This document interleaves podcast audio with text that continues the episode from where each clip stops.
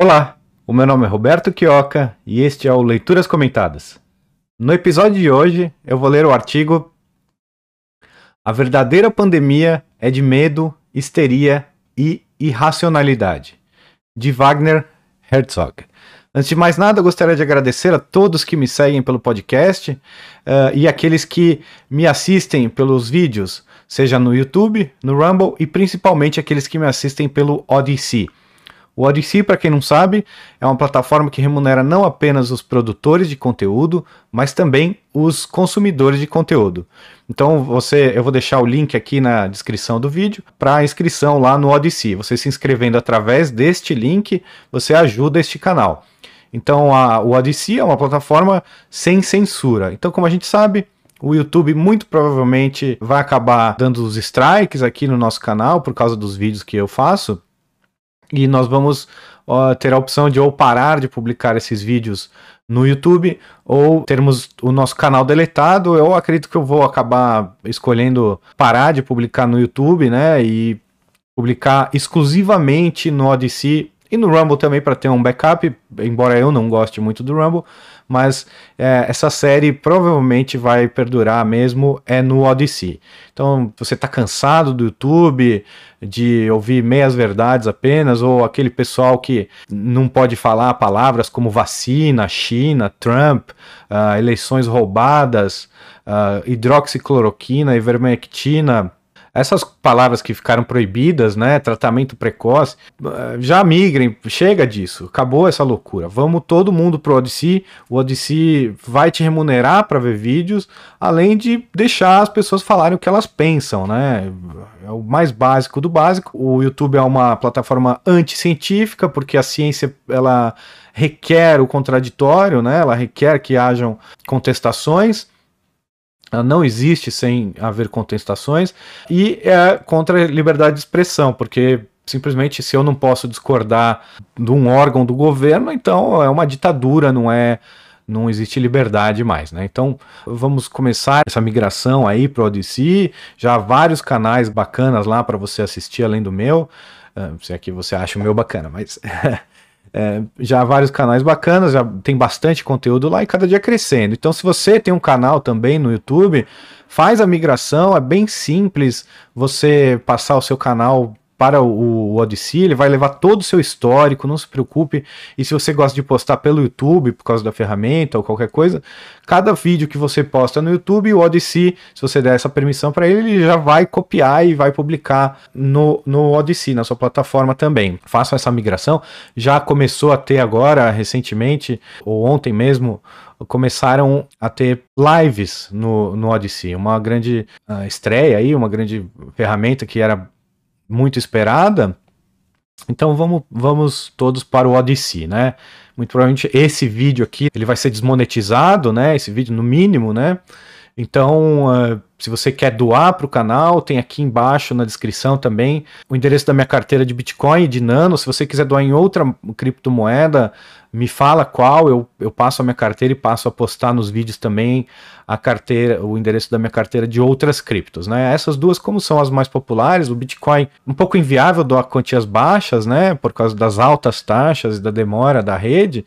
Mas uh, o, se você quiser doar em nano, nano você pode doar microcentavos até. Então vale muito a pena usar a nano, conhecer pelo menos, porque é uma moeda instantânea e sem taxas, né? Então, se quiser fazer a doação, tá aí as duas op opções, caso você ainda não tenha o Odyssey. Se você tiver o Odyssey e tiver moedas lá dentro da plataforma, você pode doar através de lá também. Mas só de assistir pelo Odyssey você já ajuda o canal. A remuneração é incrivelmente maior do que a do YouTube, né? E sem a censura. Então, se você é produtor ou consumidor de conteúdo, Odyssey. Uh, vou passar a leitura do artigo, artigo polêmico, né? Quem escreve o artigo, vou apresentar para vocês o autor, se é que ele ainda precisa de apresentações, né? O Wagner Herzog, ele, bom, é um achado, um grande talento que surgiu aí na, no Brasil. Nós ficamos muito felizes por ele ser um colaborador do nosso instituto. Ele escreve artigos maravilhosos, né? Ele é um, um libertário também. E temos diversos artigos, dezenas de artigos já do, do Wagner publicados. Vale muito a pena checar o trabalho dele. ele não publica apenas no Instituto Rothbard, né? Ele publica também para outros periódicos. Sempre artigos muito bons, os posts dele também no Facebook. Eu, eu, vejo os posts dele no Facebook. Não sei se é perfil 1, 2, 3. Eu não, não sei como é que ele faz para se manter no Facebook. Eu mesmo estou banido por 30 dias agora, porque publiquei um link para um periódico científico com as conclusões. Esse estudo, né? Ele mostrou que as máscaras não apenas não têm nenhum efeito benéfico, né? Ou seja, não previnem contração de doenças virais, né? Como também fazem mal para a saúde, né? É óbvio, é evidente. O oxigênio, a respiração, uma boa respiração é, é imprescindível para a saúde, né? E o gás carbônico não faz tão bem, e, e fora que a umidade pode é, causar uma, uma cultura de bactérias na, nesses panos, né? É, é, muito perigoso usar máscara mesmo para a saúde. Não que você vai morrer amanhã de uma vez, é possível sim, as chances são bem pequenas, mas você pode ter doenças, é muito comum as acnes e tal. Isso já é uma mostra do que as máscaras são capazes. E por isso eu fui banido por 30 dias. O Wagner deve ter outras estratégias aí para se manter ainda postando lá no Facebook, ele comenta aqui depois. Então, Wagner, muito obrigado por você ser um colaborador aqui do, do nosso instituto. Adoro os seus artigos e um dia quero ler um artigo ao seu lado, né, para a gente poder fazer um comentário. Uma, tipo, é, é como seria uma entrevista com uma pauta e a pauta seria o artigo para a gente falar mais sobre ele, né? Então tá convidado aí. Eu vou passar a leitura do artigo. Faz pouco mais de um ano que o mundo, com exceção de alguns poucos países e regiões, vive a tragédia opressiva e totalitária da ditadura do coronavírus. Nesse tempo, centenas de renomados médicos, cientistas, virologistas e epidemiologistas produziram milhares de estudos, artigos, análises e documentos científicos contendo verdadeiro e genuíno esclarecimento onde são fornecidas excelentes explicações para o que realmente está acontecendo. É, e eu, eu tenho consumido também esse material aí publicado, não tudo, claro, eu perdi o meu interesse maior era logo no começo, né, quando eu via essa pandemia crescendo, né, nos noticiários e a coisa ficando séria. Na China, eu nem liguei muito quando estava na China, porque da China a gente não pode acreditar em absolutamente nada. A China é um regime ditatorial comunista, né? E genocida. Não apenas hoje continuam cometendo genocídio contra o seu povo, né? Mas esse regime que está na China hoje é o mesmo regime que é, de Mao Tse Tung, que cometeu grande genocídio, né? Chinês. Então é como se na Alemanha hoje ainda estivesse no poder o partido nazista, fosse o nazismo ainda o regime da Alemanha e nós estivéssemos, ah, é, o que que tem? Não tem problema nenhum. É exatamente a mesma coisa, um regime genocida, ditatorial, e que, obviamente, se eles são capazes de matar o seu próprio povo, que dirá mentir para o resto do mundo a, a respeito de, do que quer que seja, né? Então, quando estava só na China, eu nem liguei, não estava nem aí, mas estava observando, né?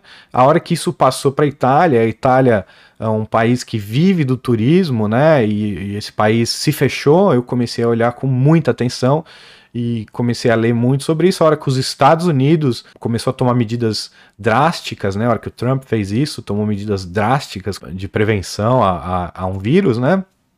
Aí eu estudei muita coisa e então meu estudo foi muito intenso até talvez abril ou maio do ano passado. Desde então eu consumo menos esse material, mas ainda assim eu, eu leio tudo que, que me interessa, né? Porque o interesse vai caindo também, né?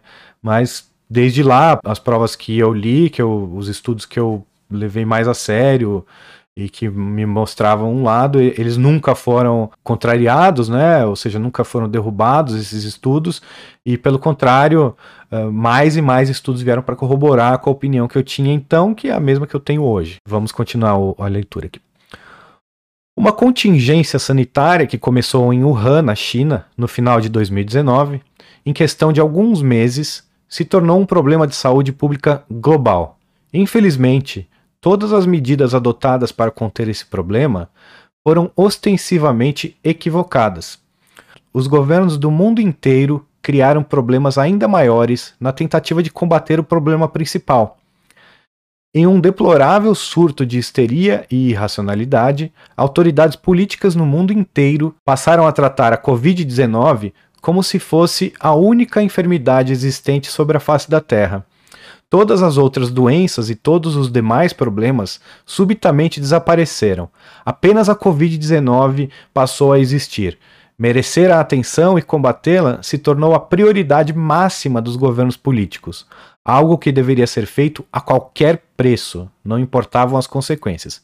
Como sempre, né, existe uma máxima, uma frase que diz que a solução do governo para um problema é sempre pior do que o problema, né? E causa mais problemas. Então, é, essa teoria austríaca, da economia da escola austríaca, mostra, né? Que qualquer intervenção governamental gera um outro problema que vai necessitar uma outra intervenção governamental. E a solução para o problema é sempre pior do que o problema. É o que o, o governo fez e está fazendo quanto a, a, esse, a essa fraudemia, né? Então, por exemplo, sempre foi um problema gigantesco no Brasil a pobreza, né? A falta de recursos materiais para o povo. Gente que não tem sequer comida, né? Que dirá uh, habitação, saneamento, acesso à saúde e outros bens materiais. Então, esse é um problema gigantesco. E esse problema foi simplesmente não apenas ignorado pelos grandes, pelos governantes, né? Como também foi muito piorado, porque a paralisação econômica é, gera mais miséria. Claro, cada dia que você não trabalha, você deixa de produzir, e é a produção que gera riqueza. Então, cada dia que a sociedade, ou uma grande parcela, uma parte que seja da sociedade, passa sem produzir, é cada vez mais difícil para esse povo obter acesso, para que esses bens e, a, e, os bens necessários à vida sejam acessíveis para o povo mais desfavorecido. Então, ignoraram os outros problemas, os problemas reais, né? E as outras doenças também. É, tudo ficou de stand-by por causa desta gripe. Então, continuando. De repente, tudo passou a ser válido para combater o coronavírus destruir a economia, desmantelar o mercado, comprometer negócios, provocar prejuízos, induzir empresas à falência, erradicar os meios de sustento dos cidadãos, fazer as pessoas passarem fome, implementar medidas tirânicas para proteger a sociedade e provocar o desespero nas massas, passou a ser o modus operandi da maioria dos governos. Tudo para impedir um vírus de se alastrar. Nada poderia ser mais irracional ou desproporcional do que isso. Exatamente, como eu comentei acima, eles destruíram a vida das pessoas para, teoricamente, salvar a vida das pessoas, como se todos, toda a população estivesse em risco sob essa doença ou mesmo que tivesse, né, que esse fosse o único risco, né? Então, a gente sabe que as, as chances de sobrevivência dessa doença são maiores de 99,9% para a maioria, esmagadora maioria da população, e até mesmo a sua vovó, o seu vovô que tem três ou mais doenças gravíssimas e mais de 80 anos, ele ainda assim ele tem mais de 90% de chance de sobreviver dessa doença, se ele caso seja um dos azarados que a contraiu. Ou é mentira os números reais de casos, e caso ele seja um dos azarados que contraiu e teve algum sintoma. E eles também não se importaram, eu somo aqui, eu, eu tenho certeza que o, o, Wagner fala até o final do artigo sobre isso, que é, não é apenas a vida econômica do cidadão, mas a vida social também. Então, para mim, é, atividade essencial não é apenas aquela que põe comida na mesa, mas também aquela que a pessoa quer fazer, não importa se seja sair para jogar sinuca com os amigos, tomar cerveja no, no boteco, ir num jogo de futebol, ou mesmo caminhar na praia. Qualquer coisa dessas não faz mal apenas uh, ah, para a saúde física das pessoas, mas mental. E a saúde mental também acaba fazendo mal para a saúde física. Então, obviamente, resultando no pior caso possível, o, o suicídio ou o abuso de substâncias para tirar essa, essa ansiedade das pessoas, aí esse desse desespero das pessoas de estarem dentro de casa, tudo isso acaba arrasando a vida das pessoas. Então a gente vê, é uma tristeza muito grande mesmo o que os governos fizeram, uma maldade, um crime contra a humanidade sem tamanho, né, e sem precedentes. As medidas irracionais adotadas por para combater o vírus e impedir sua disseminação foram subitamente adotadas na maior parte do mundo, em uma rápida e inexorável reação em cadeia. Logo, a maioria dos cidadãos foram colocados em prisão domiciliar. Pessoas no mundo inteiro se tornaram prisioneiras em suas próprias casas. Manter os lockdowns e quarentenas passou a ser uma prioridade absoluta. Daí para frente, a tirania foi se expandindo em um grau ostensivamente opressivo e ascendente. Foi realmente espantoso o jeito que as medidas foram tomadas rapidamente no mundo inteiro. O governo, você vê a lentidão que é para haver uma, por exemplo, uma privatização dos correios, né, que o Brasil está tentando agora com esse presidente desde a sua posse, né? A lentidão, ah, como é, é devagar qualquer tipo de reforma para melhorar a vida do povo. Já essas medidas de agressão e destruição econômicas e de aumento do poder exponencial do, dos ditadores, essas medidas foram tomadas a toque de caixa, muito rapidamente mesmo, né? Assim como a gente vê também, a gente sabe que a justiça do Brasil demora uh, horrores, né? Qualquer processo demora anos e anos a fio, alguns décadas, né? Mas se você for um bandido muito grande, né? Um ex-presidente da República, você tem qualquer questão julgada em questão de, de horas ou dias, né? Então, a gente vê como são as coisas, né? E, obviamente, só um último comentário aqui sobre essa medida de prisão domiciliar, pesa-se que sem nenhum embasamento científico. Nunca houve na história da humanidade nenhum estudo sobre esse tipo de quarentenas, lockdowns que foram aplicados, médicos, né?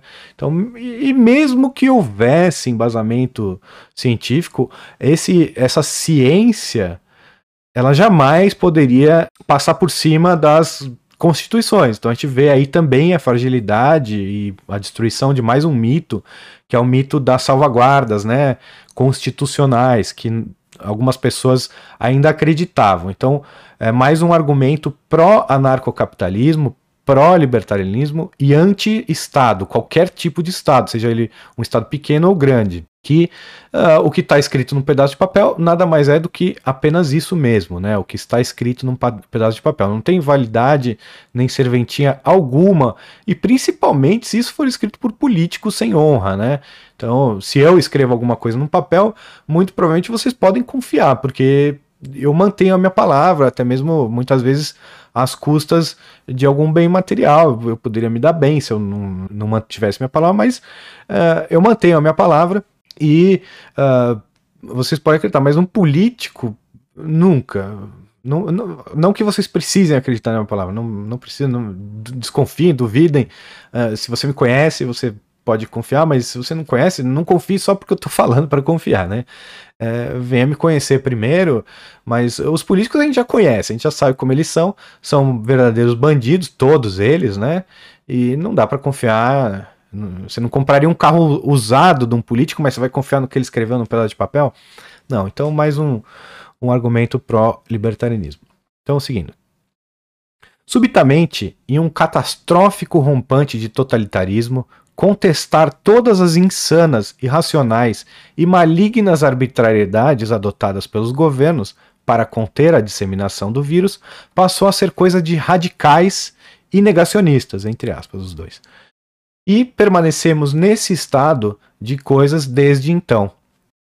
Quem é a favor do implacável totalitarismo de Estado implementado na tentativa de conter o coronavírus é considerado uma pessoa boa, mas quem ousa contestar todas as bestialidades adotadas, a dizer, lockdown, quarentenas, uso obrigatório de máscaras, isolamento e distanciamento social, passou a ser tratado como um anátema, um inimigo da civilização, um conspiracionista e negacionista, inimigo da ciência e da humanidade.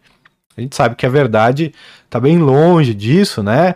mas realmente uma parcela da população, principalmente aquela parcela da população que ainda consome a mídia mainstream, né, os, os, produtos da mídia, as mentiras, né, que a mídia mainstream vive de contar, né, como a Rede Globo, os governos, né, também. Quem, ó, veja quem quem tá quem impondo essa agenda, né, quem está puxando, empurrando com afinco essa agenda. Caiu agora na, na, na rede, né, através do Project Veritas, uh, o diretor, um diretor da CNN, né, dizendo com todas as letras que eles estavam empurrando essa narrativa, tentando tocar o terror mesmo, né? Então eles mantinham o número de mortes sempre na lateral ali da, da transmissão da CNN, né, americana, óbvio, e que eles faziam isso exatamente porque eles queriam derrubar o presidente Trump. E, e, e aí agora eles já, e esse mesmo diretor já, já falou que a próxima mentira que eles vão empurrar será a mentira que está aí há muito tempo do aquecimento global. E olha, o aquecimento global, as mudanças climáticas que seja, né, porque antes era resfriamento. Então, essas mudanças climáticas têm sido, eles, a imprensa e, e parte dos governantes, né, alguns dos políticos, estão tentando empurrar isso há muitos e muitos anos já, né? A gente vê desde a década de 70 tem notícias, ou até antes disso, de ah, o resfriamento global, e teve o Al Gore também, que falou que o mundo ia acabar em oito anos, ou que Miami ia virar mar, o sertão do, Brasil também, todas as cidades iam, iam virar mar. É, nada mais longe da realidade, né? Então, a gente sabe que de ciência esse povo não sabe nada e previsões não é. Bom, previsões você não devia acreditar piamente nenhuma, elas nada mais são do que previsões, chutes, né? Do que vai acontecer é, eles não têm como prever tanto assim. O que a gente pode, por exemplo, a única previsão que você pode confiar são as, previsões da Escola Austríaca de Economia, que diz que, é, por exemplo, se você aumentar o salário mínimo, óbvio que ceteris paribus, o que vai causar esse aumento do salário mínimo é um aumento no desemprego, no nível de desemprego. Isso a gente pode saber, né? Mas tirando isso, o que o clima vai fazer, vai deixar de fazer, isso aí a gente não tem como saber, né? Claro, há algumas nuances que podem ser previstas, como se vai chover hoje ou se vai chover amanhã, mas como o clima vai estar daqui a 5, 10 anos, isso depende de uma série de fatores e um deles não é a atividade econômica humana. Em pouco menos de um ano, vimos como o coronazismo se transformou em uma seita de pessoas histéricas e irracionais, controladas pelo pânico, pelo pavor e pelo medo. As ordens do governo não devem ser contestadas. De acordo com a maioria, elas foram implementadas pelo bem da população. Todas as insanas medidas adotadas foram implantadas tendo a velha desculpa do bem comum por finalidade. Use máscara, não saia de casa, não trabalhe, respeite o toque de recolher, não cometa o crime de abraçar uma pessoa. Se você ousar desobedecer essas ordens, você é uma pessoa egoísta e não se importa com os outros. Um genocida que está dizimando centenas de milhares de idosos por onde passa. Todos esses exageros infantis e desproporcionais seriam excelentes ingredientes para um filme de comédia, se não tivessem se tornado funestos elementos de uma tragédia da vida real. É bem triste mesmo né, que eu mesmo tenho que usar máscara para entrar no supermercado. E não tem, não tem como entrar sem, entendeu? Ele não, não me deixam entrar. Tem também aquele negócio de ser uma propriedade privada, mas é uma lei estatal, né? Então, eu entrei outro dia, tem alguns lugares que ainda consigo entrar sem, sem máscara, um restaurante para pick-up agora, porque fecharam também comer dentro do restaurante onde eu moro. Mas eu entrei lá sem máscara. Falei, ah, não tenho minha máscara. Ah, pode entrar, pode entrar. E entrei, peguei minha comida e fui embora. Mas é muito triste que, que isso tudo esteja acontecendo. São medidas risíveis, né? Essa medida eh, que é uma, uma regra, né? Que é, põe a máscara para entrar no restaurante, senta, tira a máscara, aí levanta, põe a máscara de novo. Ou pôr a máscara por si só já é uma, é uma comédia, né? Uma piada. Uma máscara com os buracos deste tamanho, o vírus microscópico aqui. Deixa pra lá. Vamos continuar aqui a leitura do artigo. Esses exageros rudes, ignóbeis, desproporcionais, indolentes, histéricos e irrealistas se tornaram emblemáticos do culto globalista covidiano. Todos aqueles que obedecem à seita e não cometem a desfaçatez de questionar e contestar os seus mandamentos são pessoas do bem por outro lado, todos aqueles que de alguma forma ousam contestar, desafiar e se rebelar contra a seita covidiana, por se aglomerarem, não usarem máscaras e cometerem o crime de viverem suas vidas normalmente, são pessoas do mal, ao menos para a mídia e para o establishment coronazista covidiano. É assim que a sociedade está dividida atualmente. E sim, é terrível. O que uma das pretensões desse movimento, ao meu ver, é realmente é, é isso, né? É dividir, dividir a, a, a sociedade, jogar uma parte da sociedade contra a outra para que o governo obtenha mais poder, né, dessa maneira. E, e, o poder vai se voltar, obviamente, contra os que resistem, né, nunca os que obedecem cegamente e idioticamente, né, às medidas governamentais. E eles conseguiram convencer uma grande parte da população, não sei se é a maioria, eu acho que não, talvez não seja a maioria, não dá para saber, mas não dá para saber quem usa máscara, mesmo vendo quem usa máscara, não dá para saber quem usa máscara porque é lei ou porque é contra a lei. Onde eu moro, é um pouquinho mais fácil, mas tem gente também que esquece, em, trabalho o dia inteiro de máscara e sai na rua esquece de tirar, ou já se habituou a usar. A gente não sabe, nem olhando uh, na cara das pessoas, quem realmente é obediente, cegamente obediente, quem uh, já achou melhor não, não, não, se importar tanto com essa questão e, ah, deixa eu pôr a máscara aqui, é mais fácil. E é, é realmente, é mais fácil obedecer, não há dúvidas. Obedecer é muito mais fácil e ir por livre e espontânea vontade pro, pro vagão de trem que vai te levar para Auschwitz e depois entrar por livre e espontânea vontade nas salas de banho, né, que seriam as câmaras de gás, é muito mais fácil, é, é cômodo. Ah, ninguém, se eu fizer assim, ninguém vai me, me, bater, me encher o saco. Então, deixa eu pôr logo esse negócio aqui, deixa eu pôr essa estrelinha aqui no meu braço, deixa eu embarcar nesse trem, deixa eu entrar nessa câmara de gás. É, é mais fácil, é mais simples. E é, e realmente é, só que o que você está abrindo mão aí? É da sua vida do seu, da sua liberdade, da sua, de tudo que é mais caro para você, né? Inclusive no caso da, das máscaras e, e de vacinas, eh, você está abrindo mão também da sua saúde, né? Enquanto que eh, se houver, se fosse realmente, e pode para alguns pode até parecer, para quem não, não conhece os números, né? Quem, qualquer número é grande, né? Se você, principalmente mundiais ou de um país continental como o Brasil, você pega os números de mortes, são gigantescos, né? Assustadores. Poxa vida, mas morreu 150 mil pessoas no ano só dessa doença? É, é, foi. E quanto morreu das outras doenças, né? E, e desse número claro, por si só já é um número inflado, né? Há incentivos para que esse número seja grande, você vê o poder que os governantes estão tendo, o volume de dinheiro que eles conseguiram fazer com que passasse pelas mãos deles, né? E aí, obviamente, a corrupção que correu solta e as atrocidades, né? De comprar hospitais de campanha, equipamentos e depois abandonar tudo isso, esconder respiradores. É, terrível, terrível. Mas o que explica o sucesso da seita covidiana?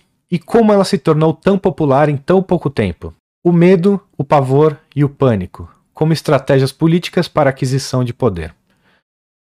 O uso do medo, do pavor e do pânico por, por parte dos governos, tanto para controlar as massas como para obter legitimidade dos cidadãos, não é algo novo, muito pelo contrário nos Estados Unidos, na República Dominicana, no Brasil, no Uruguai, no Paraguai, na Argentina e no Chile, entre muitos outros países do continente americano, o medo do comunismo foi muito utilizado por sucessivos governos entre as décadas de 40 e 70 em graus variados, para justificar a necessidade de medidas repressivas drásticas, contundentes e arbitrárias contra grupos e indivíduos considerados subversivos e contrários ao sistema. Claro, é um, um, medo aí de algo realmente catastrófico e real, né? Que era o que é, né? Até hoje, infelizmente, ainda tem muitas pessoas tentando empurrar o socialismo e o comunismo para eh, para as sociedades, para os países mundo afora, para as localidades mundo afora, né? E é um, medo justificável, eu acho, e real, né? De algo, uma ameaça catastrófica, diferente dessa gripe. É uma gripe que realmente, puxa, mata, comete talvez mais pessoas. É, é, difícil saber, porque os números são estatais, né? Então, pode ser que mate mais pessoas do que a gripe comum, apesar da gripe comum ter sumido, né? Nesse, nesse tempo, pelo menos uh, nos Estados Unidos, onde havia um, um controle, uma, um acompanhamento, não generalizado e contundente como é feito hoje lá nos Estados Unidos. Porém, havia um acompanhamento, havia números da gripe, né, oficiais. Esses números foram zerados, ou seja, influenza A, B e outros tipos de gripe não estão sendo contabilizados. Hoje, tudo que existe lá, todos os tipos de morte por sintomas de gripe ou complicações de gripe são atribuídos ao coronavírus. Obviamente, isso é uma, é uma inflação, inflação desonesta dos números, né?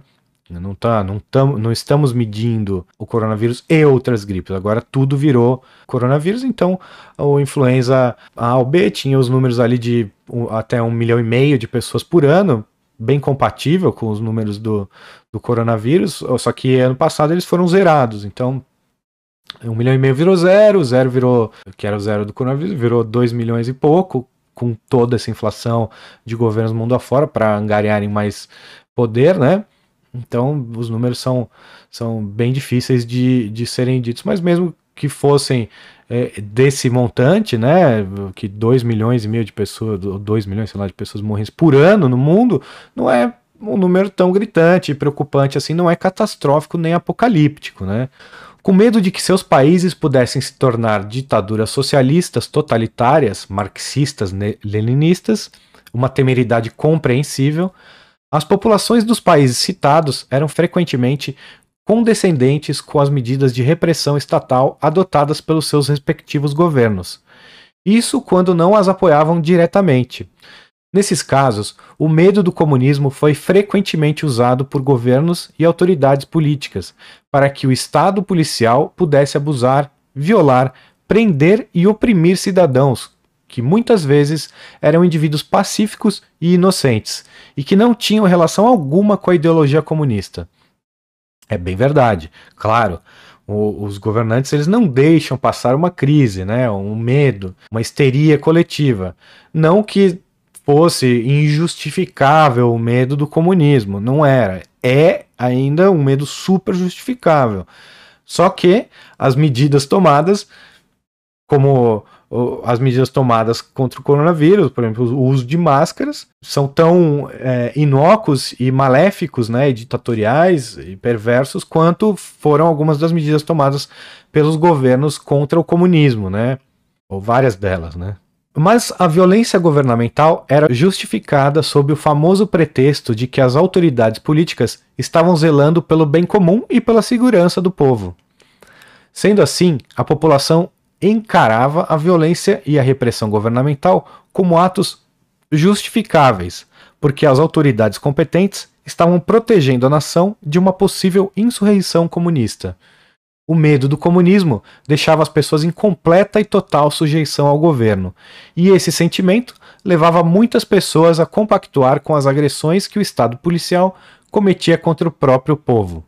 É, isso é tão insano quanto o que a gente vive hoje. É, o medo de uma doença faz com que você se tranque em casa, evite respirar ar fresco, ou seja, se trancar em casa você está evitando duas ou mais coisas fazem bem para a sua saúde. Uma delas seria respirar ar puro, né? Um ar mais fresco. A outra seria se expor ao sol, né? E claro, obviamente, as demais são é, são todas aquelas atividades que você quer realizar fora da sua casa e está sendo impedido de fazer isso. Isso também faz mal para a sua saúde. Você ser impedido de trabalhar, você ser impedido de encontrar os seus amigos, você ser impedido de ir a um show, é, essas coisas todas ir à praia, nadar no, mar, tudo isso faz bem para sua saúde e deixar de fazer faz mal para sua saúde. Usar máscara, a mesma coisa, faz mal para sua saúde, você está deixando de respirar o ar fresco e está respirando um ar viciado, né? Tá formando uma cultura ali na máscara, é super perigoso. Mesmo os cirurgiões, né, que passam horas e horas na, na mesa de operação, eles trocam as máscaras a cada tanto. Eles não podem estar respirando aquele mesmo ar o tempo inteiro e, e essa, essa máscara que eles usam hum, não é para conter gripe, né? Se o, se o cirurgião está gripado, ele não deve ir à sala de cirurgia, né? Porque o vírus pode atravessar até mesmo máscaras cirúrgicas, né? A controvérsia, mas sim, pode. O medo de uma doença faz que você ameace e põe em risco a sua, a sua saúde. Então, ao invés de você estar no momento como esse, as medidas que deveriam ser incentivadas não, óbvio, não por governos, porque governos não deveriam existir, né, mas por profissionais da saúde, pessoas que têm uma empatia e querem que o bem da sociedade, deveriam incentivar e promover atividades que reforcem o sistema imunológico, que é a única coisa que realmente é comprovada que funciona contra esta e outras doenças, né?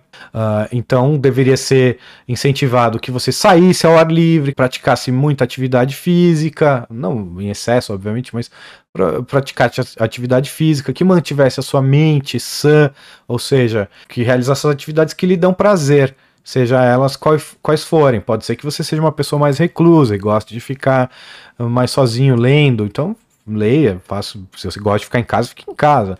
Mas se você gosta de sair, encontrar os amigos, ir a festas, ir na quermesse, ir na missa, tudo isso é muito importante. E que dirá, né, como eu citei a missa, a saúde da alma, né, que é até mais importante do que a saúde física aqui desse mundo, né? A ditadura do coronavírus está alicerçada exatamente nessa mesma justificativa.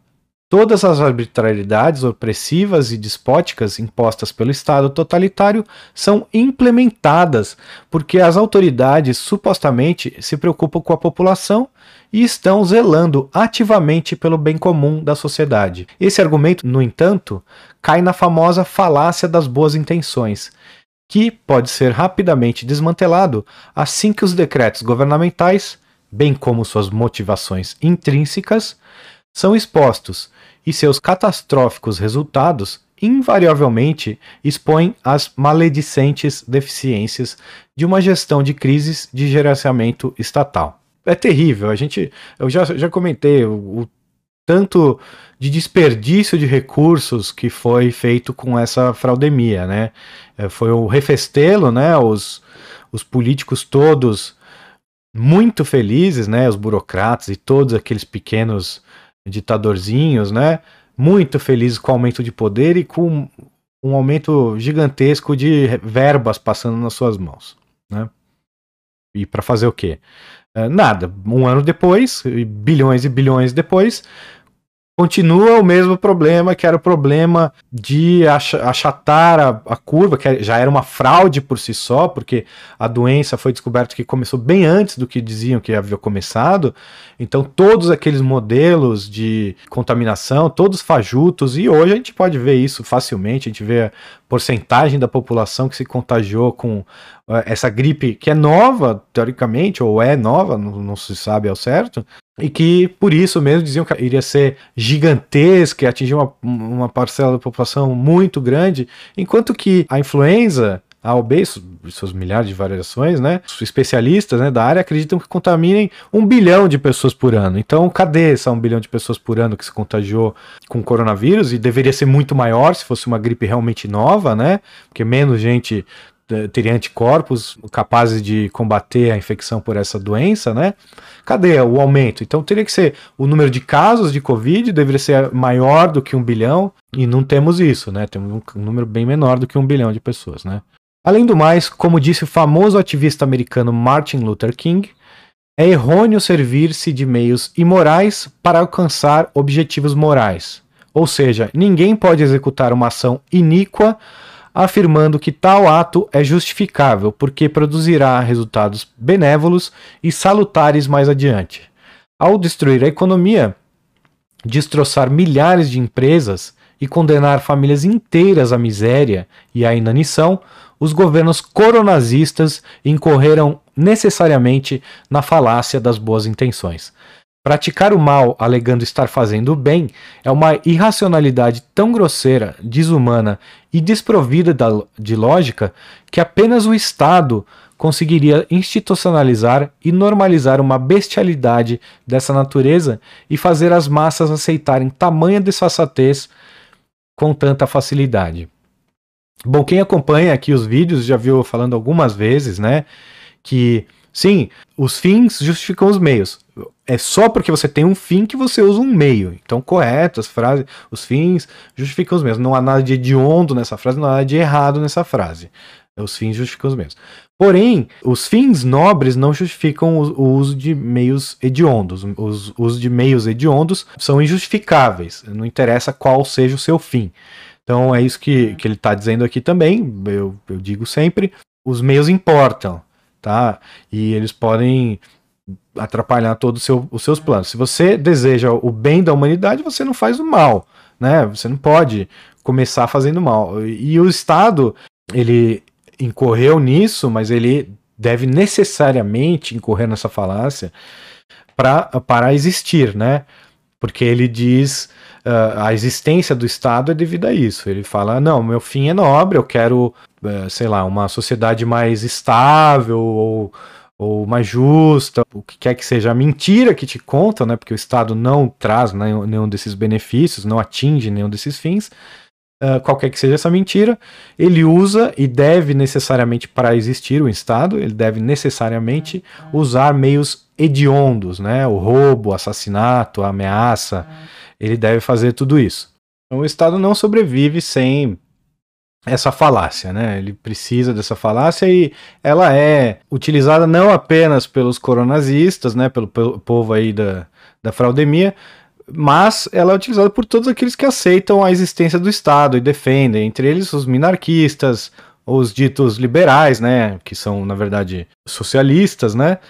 E todos os outros que não sejam anarcocapitalistas ou libertários. Apesar dos fracassos inerentes das medidas governamentais despóticas, implantadas com a desculpa de conter um vírus com uma taxa de mortalidade demasiadamente baixa, muitas pessoas continuaram, como continuam, obedecendo às autoridades políticas. Por quê? O que explica tanta subserviência e submissão por parte das massas? A doutrinação estatal é tão poderosa e eficiente? Ele vai responder as perguntas aqui no seguinte. O poder da televisão, da publicidade e da propaganda. A doutrinação estatal está diretamente relacionada aos veículos de comunicação de massa, como jornais, periódicos e principalmente a televisão. A histeria relacionada ao coronavírus está sendo ostensivamente abastecida por esta última onde vemos emissoras dedicadas quase que exclusivamente a cobrir a pandemia. Mas é claro, eles cobrem apenas aquilo que sustenta a narrativa favorita do sistema, que é explorar o pior cenário possível, mesmo que ele não seja real, e capitalizar em cima de políticas de terra arrasada.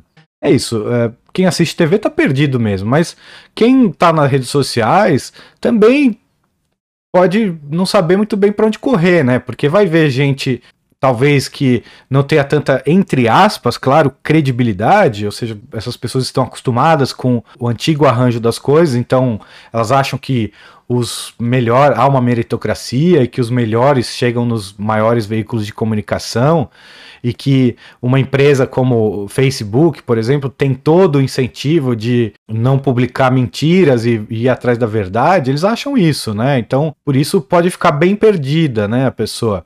E falar assim, poxa, eu vou acreditar nesse meu amigo que ele nem fez faculdade de epidemiologia, ou vou acreditar na Rede Globo, que está entrevistando o Anthony Fauci, que é o cara lá dos Estados Unidos, o ditador, né, dos Estados Unidos, que ele é um médico e tá 40, 50, 70 anos uh, trabalhando para o governo lá, então em quem que eu vou acreditar? Pessoa pode se sentir confusa e, e, e para esse para mentira, né? Mas é, é culpa da pessoa.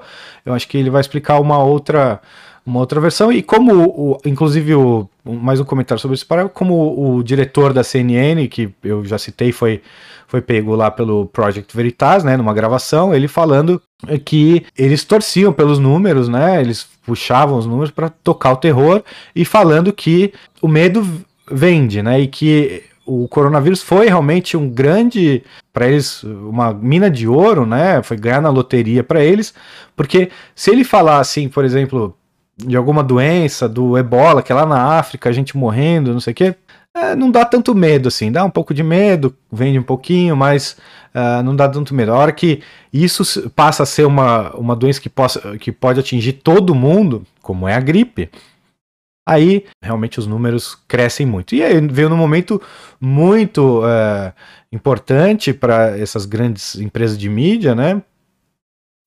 da televisão principalmente, televisão, jornais, revistas, né? Que o poder deles estava sendo dizimado pelas redes sociais, mas houve um colúrio né, do governo e grandes meios aí com as redes sociais. Então, quando uma empresa fica muito grande e passa a depender ou poder utilizar os meios escusos, né, que são os meios estatais, né, o Estado para para o seu benefício, elas utilizam.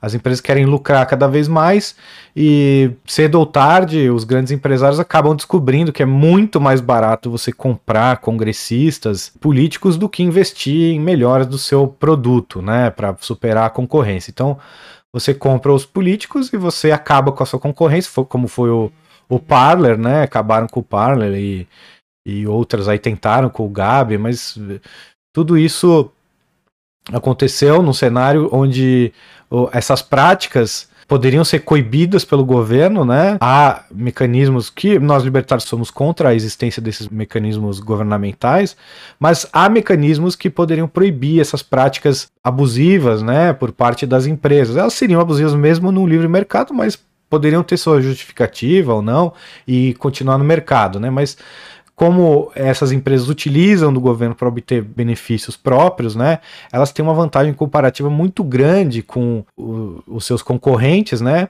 E por isso elas não ligam tanto para desagradar, expulsar calar os seus e tratar como re, verdadeiros retardados mentais os seus clientes, né? Que é o que essas empresas fazem quando elas tentam calar, por exemplo, a minha voz me bloqueando do Facebook porque eu postei lá um artigo acadêmico, né? Um artigo uma pesquisa de um, uma pessoa que tem as credenciais para fazer tal, tal, pesquisa, chegou numa conclusão que desagradou o Facebook e por isso eu fui punido, porque vocês, meus amigos do Facebook, vocês não podem ter acesso a esse conhecimento, é um crime se vocês lerem algo que contradiz o que eles acreditam. E assim é a, a mídia também que não dá chance para uh, o contraditório. Com raríssimas exceções, né? Hoje a gente tem o contraditório sendo ouvido, uh, seja pelo não 100% contraditório também, tá? Mas é, o, o, programa Pingo nos Is, da Jovem Pan, um, é um exemplo desse. O Lacombe, que é, ousou levar o doutor Alessandro Loyola, né, algumas vezes na televisão, e alguns outros que eu também não acompanho a televisão, mas vaza, né? Sempre que vai alguém que tá do lado da verdade na televisão, que a verdade vaza, isso viraliza né, na internet, então os vídeos abundam, eu acabo assistindo, mas a televisão em si eu não, não assisto mais não. Para a mídia e para o, o sistema, portanto, foi muito oportunista e conveniente adotar a narrativa fatalista, apresentando-a como a versão oficial da crise. Todos devem acreditar que o mundo vive uma perigosa, pavorosa e mortífera pandemia, possivelmente a mais catastrófica e letal da história. Condizente com essa narrativa, países que não fizeram lockdowns e quarentenas e não tiveram índices de mortalidade elevados são permanentemente ignorados pela mídia mainstream.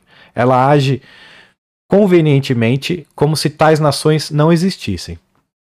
E aqui os links levam um é, é para a Bielorrússia, né?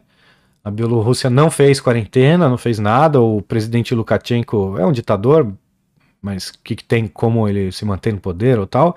Eu me importo mais com que com as medidas tomadas, né? Se, se existe eleições democráticas ou não para sair, tudo bem. E também não estamos julgando aqui o, o Lukashenko pelo conjunto da obra. Estamos falando aqui apenas sobre esse ponto de vista. Assim como o Bolsonaro, o Bolsonaro também tem um ponto de vista correto, tinha pelo menos no começo, não sei agora, correto quanto à pandemia, e o Lukashenko teve também, e ele até foi mais a fundo, ele deixou campeonato de futebol, tudo, a vida correndo normalmente, né? Diz que a cura para coronavírus é sauna e vodka, e não teve, os números não foram piores, e a, a Suécia também, um exemplo gritante, né?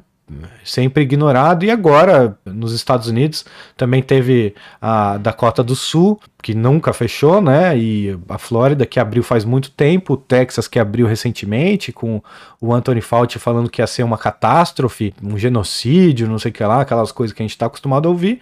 E, na verdade, nada disso aconteceu, os números uh, continuam bem baixos lá no, no Texas. Então, sempre ignoram os exemplos que não valem. Eu vi esses dias o Fault falando que não interessa se, se, tem, se é obrigatório o uso de máscaras ou não, importa se as pessoas estão usando ou não estão, e no Texas não estão usando, uh, ou pelo menos a minoria usa, e tem estados onde a maioria usa e a contaminação é maior.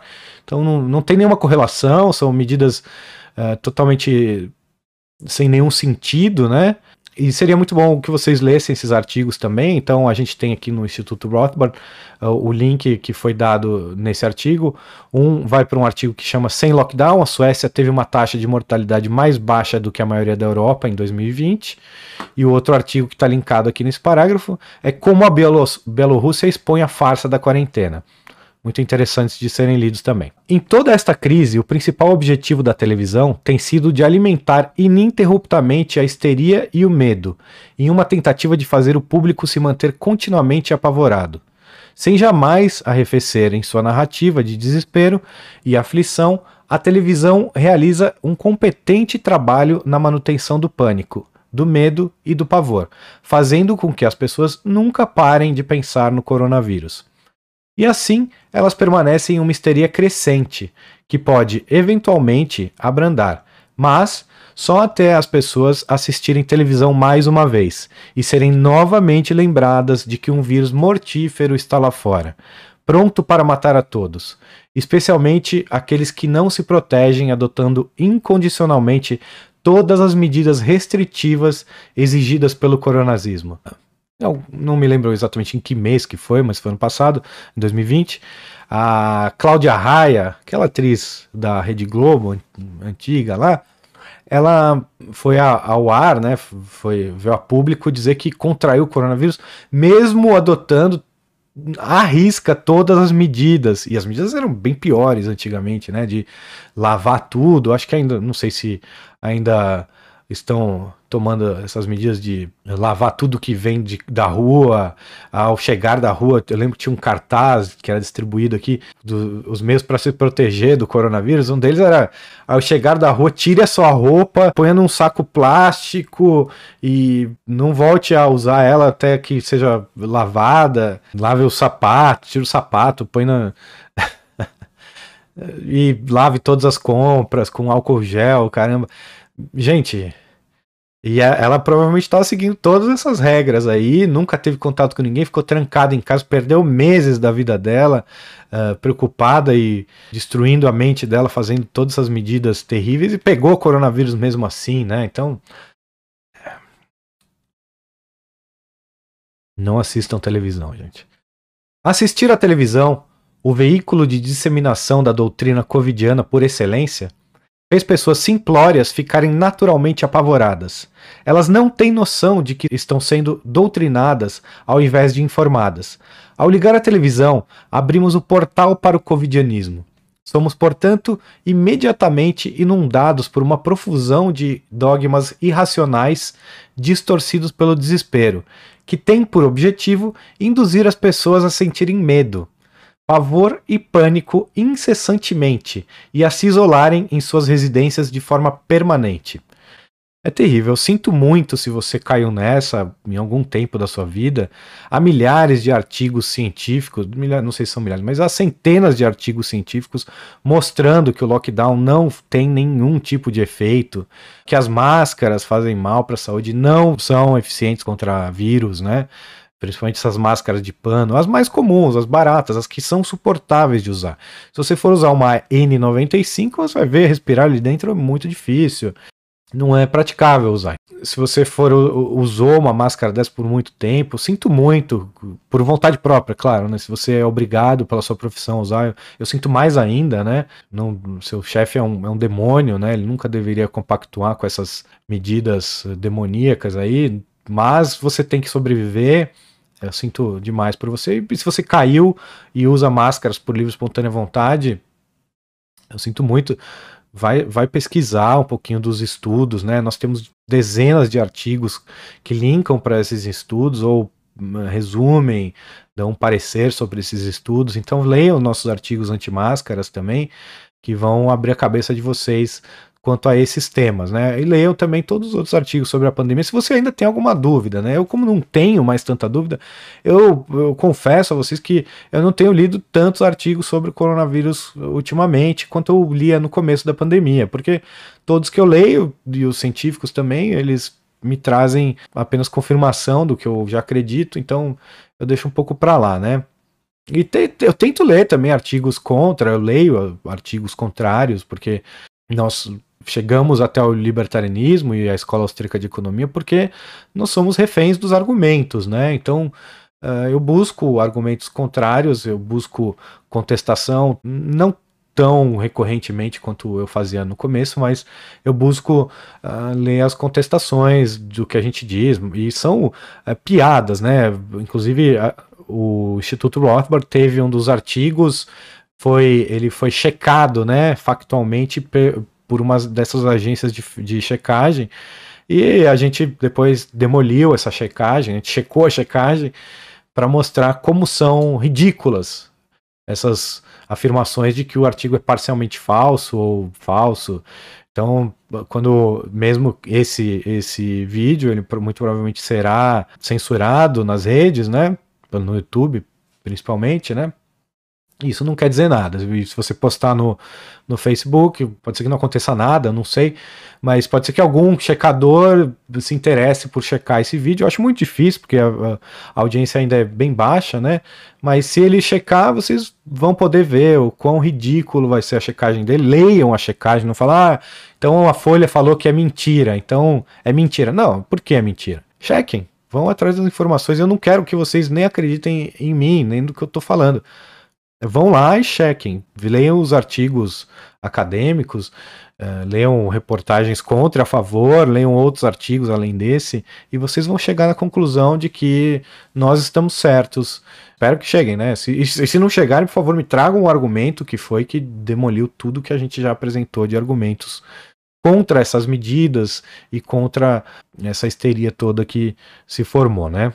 Assim como contagem constante de números, do número de mortos, informações sobre variantes e novas mutações do vírus, imagens de UTIs superlotadas, recomendações arbitrárias de médicos alarmistas, anúncios de novas medidas restritivas para evitar aglomerações e pessoas de máscara chorando histericamente durante tristes e comoventes depoimentos, o que mostra o apelo descarado da mídia mainstream para o sentimentalismo, passaram a ser coisas veiculadas diariamente na televisão. Expostas a toda essa exacerbada inoculação diária de medo, histeria, pânico e pavor, inúmeras pessoas se tornaram presas fáceis do covidianismo, por não terem discernimento nem capacidade analítica para compreender o que realmente está acontecendo. Eu fico imaginando o que seria do Estado se toda essa comoção fosse feita, uh, por exemplo, contra um crime como a cobrança de impostos e o consequente enforçamento, né, o cumprimento dessa cobrança por parte de policiais, né? Se nós começássemos a trazer à tona pessoas chorando porque tiveram suas propriedades roubadas pelo Estado ou porque tiveram sua liberdade cerceada ou porque o seu pai foi preso porque evitou o roubo através dos impostos, o que é chamado sonegação, se toda essa comoção fosse usada contra o Estado, né? Porque a mídia nunca se preocupou com isso, né? Com esse crime que é o Estado, né? E que é muito pior do que qualquer vírus ou doença jamais foi ou será na, na história da humanidade, né? Então, por quê? E se nós usássemos essa arma contra o Estado? Eu acho justo. Como ele é, é, verdade, as pessoas realmente ficam muito tristes ao perder um ente querido por qualquer doença que seja. mas nem por isso a gente para a nossa vida por isso, né? Nem a pessoa que perdeu o ente querido, nem a pessoa que não tem nada a ver com quem perdeu o ente querido para a vida. Quando alguém, um ente querido de uma pessoa uh, morre, pode ser que mude drasticamente a vida das pessoas, aconteceu comigo, e para o bem, eu acho, acredito, né? Uh, não, não me deixei abater, né? Foi muito triste, mas, mas eu mudei a minha vida completamente. Eu gosto muito da minha vida hoje, eu gostava muito da minha vida antes também, mas é, é, muito triste perder um ente querido se você ficar forçando essa situação, as pessoas talvez vão, vão tomar medidas drásticas, né? Eu não sei, o câncer mata muito mais gente do que, do que o coronavírus todos os anos e há medidas drásticas que podem ser tomadas que podem sim diminuir a incidência de câncer, mas não são medidas éticas de serem tomadas. Você não pode obrigar as pessoas a pararem de consumir produtos nocivos à saúde, por exemplo, como açúcar, não pode. É antiético isso. Não apenas causadores de doenças, né? Não apenas como câncer, como obesidade também e, e as suas complicações, inclusive uma delas o câncer, né? O açúcar faz tudo isso de mal para as pessoas e vicia também. Como você vai proibir as pessoas de, de consumir açúcar? Não, não pode.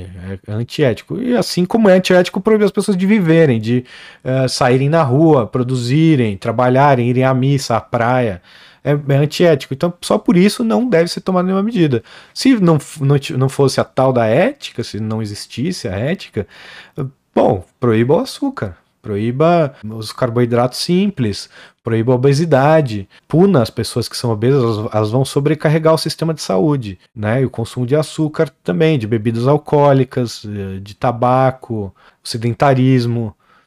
Tudo isso, é, vamos proibir. Proíbe videogame, porque o videogame tá deixando as crianças fora da rua, e na rua elas exercem atividade física, o que leva a uma vida mais saudável, enquanto no videogame elas estão aqui.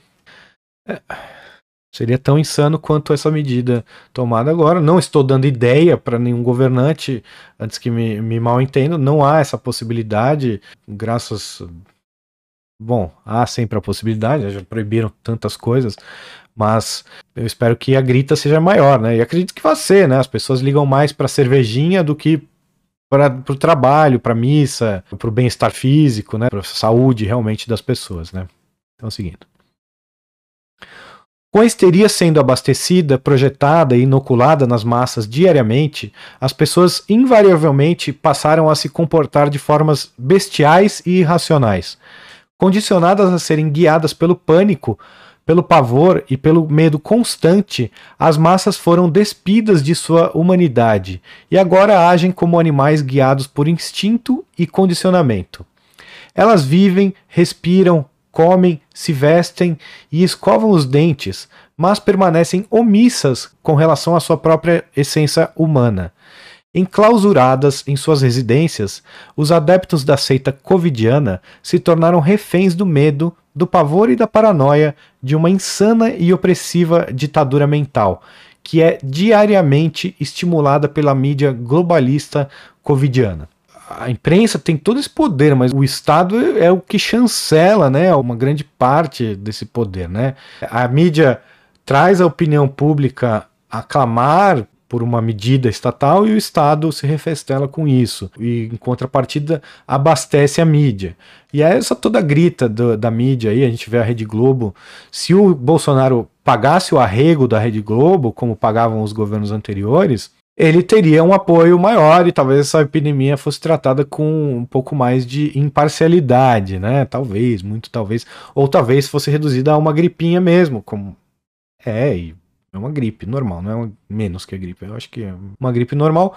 E o Bolsonaro, o, a hidroxicloroquina jamais de, teria sido demonizada no Brasil, e a ivermectina e tantos outros tratamentos já possíveis aí ao coronavírus e comprovados cientificamente, né, através de centenas de estudos. São centenas de estudos, não, é, não são poucos, não. E alguns deles peer review, revisado por pares, alguns deles muito mais, é, é, como diria, elaborados, avançados, né, com com os duplos cegos, essas coisas, outros sem isso, mas que se houvesse realmente esse desespero em relação a essa doença, qualquer medicamento seria prontamente aceito e tentado de bom grado, principalmente sendo medicamentos com baixíssima ou nenhuma toxicidade, medicamentos usados há décadas, livremente e, e massivamente, né, em muitos e muitos países, mundo afora, como a hidroxicloroquina, que é usada sistematicamente. É usado em profilaxia em muitos desses países. Então, nunca seria demonizado. A ciência toda, praticamente toda, está do lado eh, de que esses remédios são praticamente inócuos para a saúde. Claro, se usados em demasia, eles podem matar. Hum, se usados de maneira equivocada também, às vezes há alguma interação medicamentosa, por isso é muito importante consultar o médico, mas não digo que é essencial consultar o médico, porque sempre quem tem a última palavra é o paciente, é você, é o indivíduo, né? Então, seu médico pode mandar você tomar cicuta para um resfriado e você pode se recusar, você vai estar tá fazendo uma coisa certa. E a gente sabe também que uma das maiores causas morte do mundo é erro médico, né? Eu não sei como é que tá esse número agora nessa pandemia aí, se sumiu como foi a gripe, seria bastante conveniente, né, para os médicos jogarem toda a culpa do, dos seus erros médicos para o Covid também. Então é bom dar uma investigada nesses números de erros médicos aí, como eles eram no passado. Óbvio que eles são deflacionados, porque o médico jamais vai botar ou vai evitar botar no laudo que ele morreu por erro próprio e o perito, né, o, o legista que for por acaso fazer algum tipo de estudo naquele corpo, né, que dificilmente, a não ser em casos escabroso é feito, ele vai também tentar manter o seu par não em maus lençóis, né? Porque a gente sabe que existe uma camaradagem também nessa área, né? Então é, é muito triste que, que tudo isso aconteça dessa maneira. Como a maioria das pessoas não procura informações fora da mídia convencional, elas ficam sem fontes alternativas de conhecimento.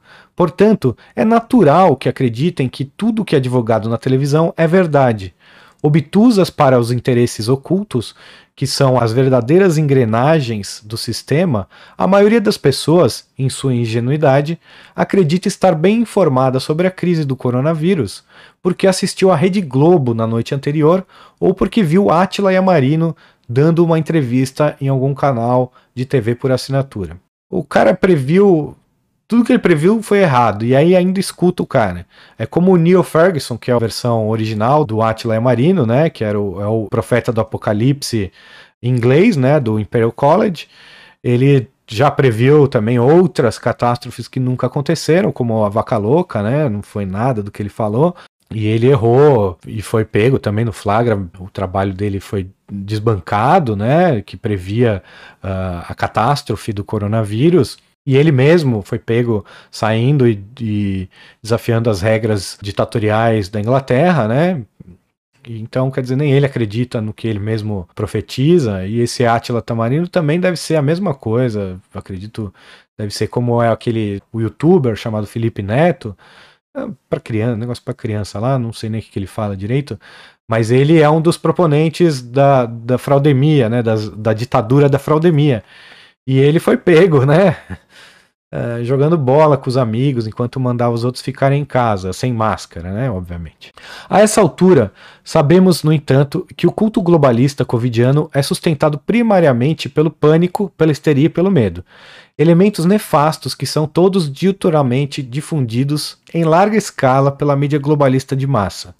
O culto globalista covidiano depende inteiramente da sujeição das multidões, que só pode ser plenamente estabelecida se todos forem escravos do pavor, do pânico e do medo, os principais elementos da covidocracia. Para que todos vivam diariamente com medo, a mídia precisa estar constantemente disseminando o terror entre a população. Ela faz isso divulgando o índice de mortandade dos países com o pior cenário falando sempre no crescente número de óbitos, mas omitindo o número de recuperados. Inclui nas estatísticas mortes aleatórias, que são divulgadas como se a causa fosse o coronavírus. Entrevista pessoas que perderam familiares e choram em frente às câmeras.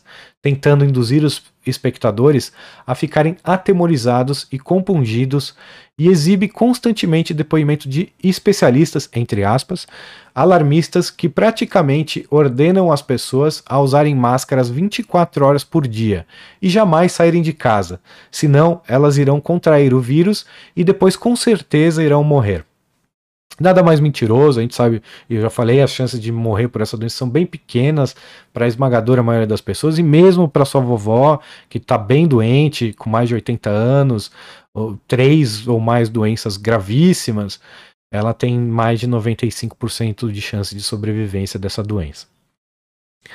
Com todo esse alarmismo irrefreável e frenético sendo despejado na cabeça das pessoas de forma dramática e ininterrupta, é evidente que a sociedade vai ficar em pânico.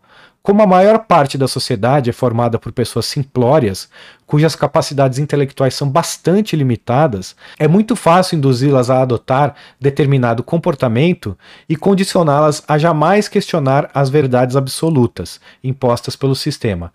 Escravas do medo, da aflição e do pânico, as massas sujeitaram-se plenamente ao regime totalitário coronazista. Eu não sei se a maioria Pode ser que seja a maioria, mas a gente acho que fica difícil medir, né? As máscaras em locais não obrigatórios pode ser uma boa medida, mas, como eu disse, pode ser simplesmente a desistência daquela pessoa de contrariar. Eu no começo eu lembro, eu conversava com alguns colegas, eles falavam: "Não, mas é óbvio que não funciona a máscara, claro que não".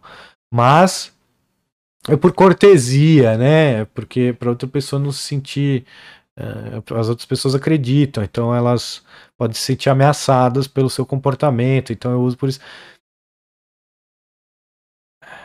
Ok. Toda a exacerbada doutrinação a que foram expostas fez com que as pessoas também não se importassem em investigar com profundidade a real condição da ditadura coronazista. Assim, quando confrontadas com a verdade, muitas pessoas rejeitam as informações recebidas porque elas entram em conflito com aquilo que é apregoado e martelado 24 horas por dia na cabeça delas pelo sistema covidiano. É difícil mesmo. Como foi difícil para mim, por exemplo, uh, me livrar da mentira que é o Estado. Não foi a primeira vista, ah, eu vi ali, ah, imposto é roubo. Não, não, não se usava ainda essas, essa hashtag, essa expressão, acho que talvez tivesse facilitado, né? E também não tinha todo esse material maravilhoso que nós temos hoje de libertarianismo, né? No Instituto Rothbard, tem o canal do Paulo Cogos, o canal do Ancapsu, apesar dele ter algumas divergências aí importantes né, com, com o libertarianismo, como por exemplo se opor à, à secessão, se ela não for só individual, mas ele tem um bom conhecimento sendo divulgado ali por esses canais e uma boa visibilidade. Né? Já outros são completamente desvirtuadores, né, desinformadores, enganadores, como é o caso do aquele mágico que tem um canal bem grande no YouTube, né, vendido para o, o, embusteiro que toma conta hoje do que ele chama de Instituto Mises Brasil, mas nós sabemos que o Instituto Mises Brasil é o Instituto Rothbard, né, nós mudamos o nome do Instituto e, se, e, o, e o que continua com o Instituto Mises Brasil é uma farsa total, né? Então, não acredita em mim, vamos pesquisar. Mas tem um material bem grande. Mesmo assim, é muito pouco. As pessoas ainda não estão tão familiarizadas, apesar de estar crescendo o conceito do libertarianismo, não estão tão familiarizadas ainda com ele, né? E o que dirá do Covid, uma coisa que é tão martelada, e o Estado, as mentiras do Estado não são tão marteladas quanto as mentiras do Covid estão sendo no último ano, né? Então, não há uma preocupação tão grande do Estado em ficar martelando que imposto é justo, imposto é o preço que se paga para viver na civilização, essas mentiras que o Estado conta, né? Para que você não.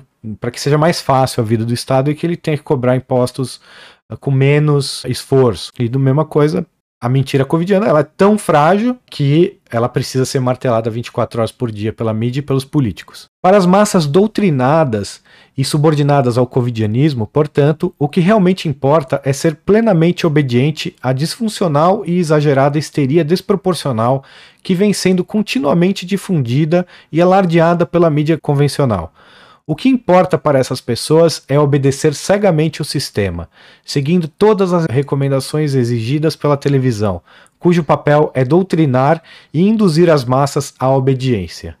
Como a máquina de doutrinação e lavagem cerebral oficial do covidianismo, a função primordial da mídia mainstream na covidiocracia é controlar as massas e exigir delas obediência absoluta ao sistema.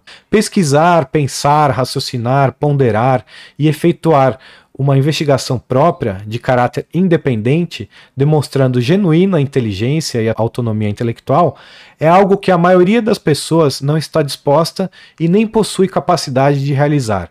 E, infelizmente, elas nem possuem o grau de sapiência e discernimento necessários para isso. Portanto, é natural que elas sejam escravas da histeria, do pavor, do medo e do pânico, e, acima de tudo, da própria ignorância.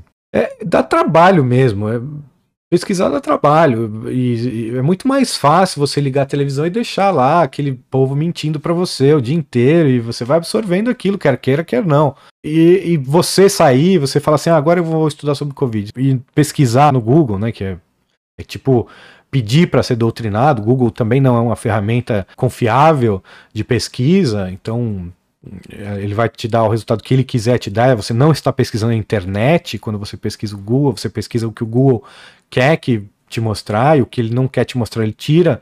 Então não tem a internet inteira ali. Tem que usar um outro mecanismo de pesquisa, tem que achar o Instituto Rothbard e seguir os links para as pesquisas que a gente coloca nos artigos ou das informações adicionais. É, dá um trabalho deslavado, ó, esse, esse artigo aqui para minha leitura com comentário já passou de uma hora e meia. O trabalho que dá você ouvir isso, é o tempo que ele toma, e depois, se você não quiser confiar em mim, o que eu acho que não deveria fazer cegamente, muito provavelmente você já está vendo esse vídeo, você já tem acesso a alguma informação, pelo menos você já conhece agora o Instituto Rothbard, você sabe aonde ir procurar esses artigos, né? Uh, que são os artigos iniciais, eu diria, vá ler um artigo, por exemplo, nós temos artigos com, que mostram a ineficácia das máscaras, mas nós não somos um instituto de artigos plenamente acadêmicos, né? Então, esses artigos que nós temos contra a máscara, eles vão linkar ou vão citar trabalhos científicos feitos nessa, nessa linha. E depois ler um artigo científico também toma um tempo e é chato. Eu, eu acho chato. Eu li muitos e muitos na minha vida, mas é, se você não tiver uma motivação muito grande para lê-los, é, é bem chato mesmo talvez seja feito assim de propósito, e ler só a conclusão, às vezes não, você não tira a essência toda do trabalho, aquela conclusão do autor, né? Você pode ler o artigo inteiro e pelos dados ali tirar outra conclusão, dificilmente, mas acontece também, já aconteceu em alguns artigos que eu li. Ler e tirar suas próprias conclusões é, é uma coisa que exige raciocínio também, não é para qualquer um mesmo, né? A maioria, e eu diria que é sim, pra, claro, é, qualquer um pode, qualquer um é capaz, basta, uh, só não, às vezes não tem a motivação suficiente, ou não sabe aonde pesquisar, o que pesquisar, ou realmente tem uma capacidade intelectual baixa, o que não é nenhum crime também, né? Mas uh, as pessoas devem ser ajudadas, né? As pessoas que têm alguma deficiência intelectual devem ser ajudadas e não exploradas com mentiras. Nós que sabemos a verdade, nós temos quase que um e temos capacidade intelectual, nós temos quase que um compromisso uh, de despertar e alertar essas pessoas, né? Pelo menos trazer uma opinião dissidente, falar, olha, não é assim não, hein? Não é todo mundo que acha isso. O sistema globalista covidiano dominou o mundo, não porque seu plano de conquista foi genial, mas porque seus arquitetos contavam com a estupidez, a estultícia e a burrice humana para subjugar as massas. Adicionalmente, além de todas essas deficiências, a pressão coletiva de grupo, igualmente, fez muitas outras pessoas cederem ao sistema, por medo de contestarem as informações que foram recebidas como verdades pelo coronazismo. Temendo perder o emprego, sofrer alguma retaliação ou acabarem classificadas como conspiracionistas e negacionistas, muitas pessoas com propensão a questionar a suposta pandemia acabaram se acovardando e se resignando ao silêncio. É triste, mas uh, eu tenho um pouco de compaixão com as pessoas que se resignaram ao silêncio. Eu não fiz isso, não é da minha índole. Eu perdi muitos amigos porque eu não, não me calei, eles já deviam me conhecer melhor. Se eles forem embora é porque eles não eram meus amigos, não me conheciam direito. Eles deviam saber que eu nunca vou deixar de falar a verdade. Essa é uma característica da minha pessoa. Eu sou assim. é, eu falo a verdade, mesmo que ela seja contrária a tudo que todos os especialistas falam ou falaram, e vocês que conhecem o libertarianismo hoje no Brasil, deem graças a isso, um pouco a isso, né? Claro, não, não sou o único, mas um pouco a isso o fato do libertarianismo existir no Brasil e, e o Instituto Rothbard e toda essa uh, o conhecimento que nós trazemos, porque se nós tivéssemos medo de ir contra a maré, contra todos, jamais teríamos aberto a boca para falar sobre libertarianismo. Seria uma coisa que eu e meus irmãos a gente ia saber mas uh, ninguém além de nós ia estar a par desse assunto, porque é um assunto completamente contrário a tudo que todos pensavam na época. Inclusive eu mesmo, quando logo que eu comecei a estudar o libertarianismo, eu não concordava com tudo. Eu tinha outras verdades na minha cabeça que foram todas refutadas, inclusive no começo já, já estava até fundando o Partido Libertário e estava envolvido, não tinha ainda o, o, o Instituto Mises Brasil, mas já estava fundando o, part, um Partido Libertário e eu era ah, socialista ainda, ou seja, eu era minarquista. Eu achava que, eu concordava que, eu tinha ainda essa pecha na minha cabeça, que eu concordava que o libertarianismo era a, realmente havia a única via ética, né? Mas eu achava que o minarquismo era a via possível. E hoje já não. Hoje eu já acho que o minarquismo já sei, né? Não é que eu acho mais, agora eu sei, eu estudei mais, eu sei. O minarquismo é impossível, é uma utopia. E é uma utopia tão difícil de ser alcançada quanto o próprio, ou mais, né? Porque ele ele é impossível de ser mantido pelas, pela lógica estatal de sempre crescer. Então, o estatismo é uma utopia, o anarcocapitalismo ou libertarianismo, não. Hoje eu sei que o, o, o, minarquismo é a verdadeira utopia, ele é e, e, não tem nada a ver com o libertarianismo. Então é impossível você ser libertário e ser minarquista ao mesmo tempo, né? Então, graças a eu e meus irmãos não nos calarmos, nós fomos enfrentamos tudo e todos uh, nos fóruns da internet, na época o Orkut, que foi o, o meio mais utilizado, né? Uh, e era realmente, quem lembra dessa época sabe que era eu e meus irmãos contra a Rapa em todos os fóruns, a gente se embrenhava em fóruns de economia, economia brasileira, política, fórum de partidos políticos, em todos eles a gente metia a mão ali, fórum de socialismo, de marxismo, de anarcossocialismo, anarcocomunismo, umas coisas assim. A gente se metia em todos esses, porque eu também queria explorar e queria que viessem argumentos contrários, queria ver o que esse povo falava sobre essa grande ideia que era o libertarianismo. De repente eu podia mudar de ideia também. Mas não, é, me fez muito bem esses debates, me fez estudar mais e ter mais convicção do, dos meus. Uh, do que eu acreditava, né? E assim eu acredito, eu espero que vocês que chegam num, num, num vídeo como esse, chegam, cheguem na uma hora e meia de um vídeo ou de um áudio como esse, vocês têm essa, essa capacidade e gostam também de um bom debate. E espero que vocês debatam. E se eu falar alguma besteira, se o Wagner escreveu alguma, alguma besteira aqui, vocês acham, né, que ele escreveu? Eu acho que ele não escreveu nada errado aqui. Uh, vocês acham que eu tiver, que esteja errado em alguma coisa, alguma das minhas colocações? Comentem aqui. Pode ser que isso me inspire a gravar um vídeo sobre algum outro artigo que explique essa sua questão, ou mesmo que eu responda o seu, o seu comentário com, com talvez um link, uma, uma indicação de alguma leitura para que você tenha uma resolução desse seu problema lógico, ou eu mesmo posso mudar também. E eu vou agradecer a você por isso. Há muito tempo, a humanidade encontra-se soterrada em um estado de deplorável falência moral, onde as narrativas oficiais são muito mais importantes do que os fatos e a realidade. O sistema globalista covidiano, no entanto, em virtude de suas imposições tirânicas, acabou revelando a verdadeira personalidade das pessoas Aqueles que não aceitam a submissão procuram viver suas vidas normalmente, recusando-se até mesmo a usar máscaras. Todos aqueles que foram subjugados pelo sistema, por outro lado, podem ser facilmente reconhecidos pela complacência que demonstram para com as medidas adotadas e, acima de tudo, pelo uso das máscaras faciais. Essas pessoas, por acreditarem na narrativa oficial do regime coronazista vigente, acabaram na condição de leais e obedientes súditos do covidianismo. Perfeito aqui o, o Wagner. É, Eu, eu acho que sim. Eu tenho pena daquelas que desistiram, sabe? Ah, eu sei que não funciona, mas. Puxa, é tanta dor de cabeça se eu não usar, né? Mas eu já comentei isso também. Uh, convém ressaltar que, mesmo que estivéssemos em uma pandemia real, seria absurdamente antiético, arbitrário e criminoso suprimir ou erradicar unilateralmente as liberdades individuais dos cidadãos. Em primeiro lugar, porque não se combate um mal criando males adicionais. E em segundo lugar, porque o totalitarismo nunca é construtivo ou benevolente. E em terceiro lugar, porque os indivíduos não precisam ser tutelados por um Estado.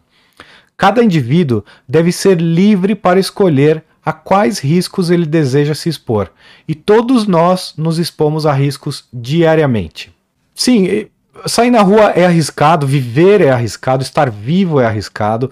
Você tem o risco da morte todos os dias quando você sai de casa, você não sabe se vai voltar de casa. Você acha que vai voltar, claro. Ah, eu moro numa cidade pacífica, não tem crimes, eu estou bem de saúde acredito que no fim do dia estarei em casa, mas pode ser que não. Há riscos aí fora. Você pode sofrer um, um ataque cardíaco, você pode ser atropelado, você pode ser atacado por um urso. Uh, isso eu falo da minha cidade aqui, né? Uh, isso pode, as chances são bem pequenas, mas uh, pode existir. E quem decide esses riscos? Eh, sou eu. eu. Eu decido se eu vou levar um guarda-chuva ou não ao sair na, na rua. Mas eu posso ser apanhado por uma enxurrada de surpresa. Quem, quem mandou não levar guarda-chuva? Se expôs à chuva, se molhou, agora vai pegar um resfriado, pode morrer. E aí, vai obrigar todo mundo a, a levar o guarda-chuva todos os dias? Não faz nenhum sentido isso. Os riscos estão aí e, e quem deve medi-los é cada um individualmente, né? Nadar é muito perigoso. Uma das coisas que mais mata é uma piscina. Uh, mata muitas crianças por acidente, adultos também em acidentes é uma das maiores causas de morte por acidentes. É, e aí? Vai fazer que nem no Rio de Janeiro, aquela medida risível, estapafúrdia, criminosa de obrigar a manter salva-vidas em, em, piscinas, inclusive de condomínios, de edifícios. As piscinas, eu lembro, eu morei no Rio de Janeiro, o meu prédio lá tinha uma piscininha.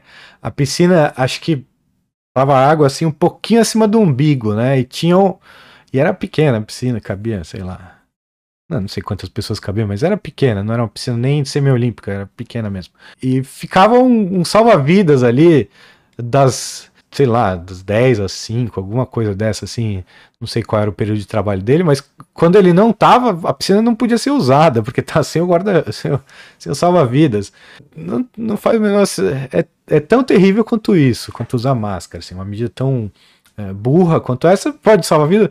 Olha, é até melhor, né? Porque o salva-vidas realmente pode salvar uma vida, né? Uma pessoa que tá lá, uma criança pode se afogar, um adulto até também, e ele tá lá para prestar os primeiros socorros. Mas economicamente é destrutiva, né? Não faz bem para ninguém e também proíbe você de usar a sua piscina nos horários ou nos dias que o, que o salva-vidas está de folga, né? É terrível. E já as máscaras e outras medidas aí, como a quarentena, essas coisas, são comprovadamente maléficas para a saúde, né? Então são até piores. Afinal, quando saímos de nossos lares para trabalhar ou para executar qualquer atividade, corremos o risco de sermos assaltados ou até mesmo atropelados. No entanto, não deixamos de sair de casa por conta de nenhum desses perigos. Atualmente, com a ditadura do coronavírus, corremos o risco de sermos parados por policiais, que poderão exigir explicações do porquê não estamos em casa, no Rio Grande do Sul, o governador instituiu uma multa de 4 mil reais para quem não usar a máscara facial e uma multa de 2 mil reais para quem estiver usando a máscara da maneira errada. Em outros estados, adotaram medidas similares e a mídia mainstream já publicou, com toda a alegria que lhe é característica, notícias de pessoas que foram multadas pelo simples fato de estarem sem máscara. Agora, até mesmo o simples ato de respirar livremente foi criminalizado pelo Estado totalitário coronazista. É um crime puro e simples, né? Cometido pelo Estado, que é não passa de uma gangue de criminosos, e sem nenhum embasamento científico, fique bem claro, nenhum embasamento científico. Eles não estão do lado da ciência. Podem censurar as pessoas que fazem a verdadeira ciência, ou que fazem ciência, né? Que já comprovaram que as máscaras não têm nenhuma eficácia, zero eficácia, tá?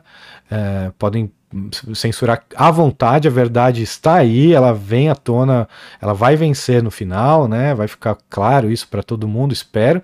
E a mídia mainstream, ela vai ser enterrada da maneira que ela deve ser, né? Porque ela nada mais e junto com ela o Estado, né, que ela ajuda e vive de, né?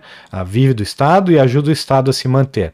Tanto é que aqui o, o Wagner cita que ela faz com um prazer incomensurável essa divulgação da punição das pessoas que ousam desrespeitar as medidas totalitárias, ditatoriais e anticientíficas do Estado. Né? Então, isso é para ajudar o parceirão delas, que é o Estado. Conclusão. O coronavírus não é nem será o primeiro vírus com o qual os seres humanos tiveram contato. Embora a histeria irracional elaborada, difundida e promovida pelo sistema esteja levando ma as massas a se comportarem como se seres humanos e vírus nunca tivessem coexistido antes. O que é lamentável, para dizer o mínimo. Exatamente, não é o primeiro nem o último, e se continuar essa histeria, é quarentena para sempre, né? É, máscaras para sempre, mesmo sendo renegados, né, porque tanto faz, eles querem que o governo faça qualquer coisa, mesmo que seja uma coisa comprovadamente que não funcione e faz mal, tanto faz, eh, faz aí que a gente precisa que você faça alguma coisa. Então, vai continuar para sempre. E o que será dessas pessoas quando descobrirem que, por exemplo, a influenza, que sempre esteve aí com a gente, é 15 vezes mais perigosa para jovens, né, crianças, crianças e adolescentes, do que o coronavírus. Aí vai fechar as escolas para todo para toda a eternidade, vai obrigar as crianças a usarem focinheira para sempre. Essas pessoas, com certeza, é só, é só divulgar os números, divulga os números de morte de crianças por influenza, vai lá, entrevista os pais e mães das pessoas que morreram, das crianças que morreram por influenza, é muito pior ainda do que, do que o coronavírus, que graças ao bom Deus, praticamente não atinge crianças e adolescentes, né? Criança é zero praticamente a chance. Para qualquer pessoa inteligente, é nitidamente evidente que toda a destruição sistemática de empresas, negócios, vidas humanas, causada pelas criminosas medidas restritivas anti-Covid, implementadas com a desculpa de combater uma pandemia, constituem verdadeiros crimes contra a humanidade, não obstante a depravada e insana histeria irracional das massas, deliberadamente difundida por uma campanha de medo pavor e pânico, sem precedentes históricos, faz com que seja praticamente impossível para a verdade prevalecer. A verdade vai prevalecer, vai, não se desespere, ok? É, sem dúvida nenhuma, a maciça e colossal campanha de medo, histeria e irracionalidade difundida ininterruptamente pela mídia mainstream tem sido o sustentáculo fundamental do regime totalitário coronazista. De maneira que a atual pandemia que aflige o mundo é simplesmente o produto de um eficiente trabalho de propaganda e publicidade, possivelmente o mais competente e diligente já realizado na história humana. Eu concordo, é colossal realmente, é orquestrada mundialmente, né? Claro, agora o Biden ganhou nos Estados Unidos, então a histeria tem que diminuir lá nos Estados Unidos, porque se o Biden, se a histeria crescer, quer dizer que é a culpa do Biden, né? Então, é a mesma coisa se o Lula ganhar em 2022, se essa histeria se estender até lá, vai ter que acabar, vai ter que diminuir muito chegando até lá. E ela também não se sustenta se, se a imprensa aliada aos políticos né, não tiver batendo e, e e combatendo é, essa, esse vírus 24 horas por dia, né? Batendo nessa tecla 24 horas por dia. Eles têm que usar toda a máquina deles, todo o poderio deles para que isso se permaneça, para que a verdade não venha à tona. Mas uh, a verdade vai vir à tona. Eu acredito, confio, eu acho que ah, essas plataformas descentralizadas, como a DC e outras que podem vir a surgir, assim como as criptomoedas, podem, podem sim dar uma, um combustível para que a, ou uma plataforma para que a verdade seja uh, divulgada, né? O Zap é muito importante, o Telegram. Eu acredito que tem bastante gente bem informada, assim. Eu fiquei impressionado. Outro dia eu vi um, um grupo no Telegram lá. Parece que tem mais de 100 mil pessoas e tá todo mundo consumindo esse tipo de informação, né? Da verdade os estudos que mostram que as máscaras não, não funcionam, contra a quarentena, os estudos que mostram que a quarentena não funciona, que fazem mal para a saúde e para a economia. É, essas coisas estão estão ganhando espaço que não tinham antes. Eu acho que essa batalha ela ela está se dando e está podendo ser observada porque nós eh, não tínhamos tantas plataformas antigamente para expressar nossas opiniões, né? Então, se isso fosse antes da criação da internet, eh, se eles tivessem conseguido emplacar essa histeria coletiva antes da criação da internet, talvez fosse pior.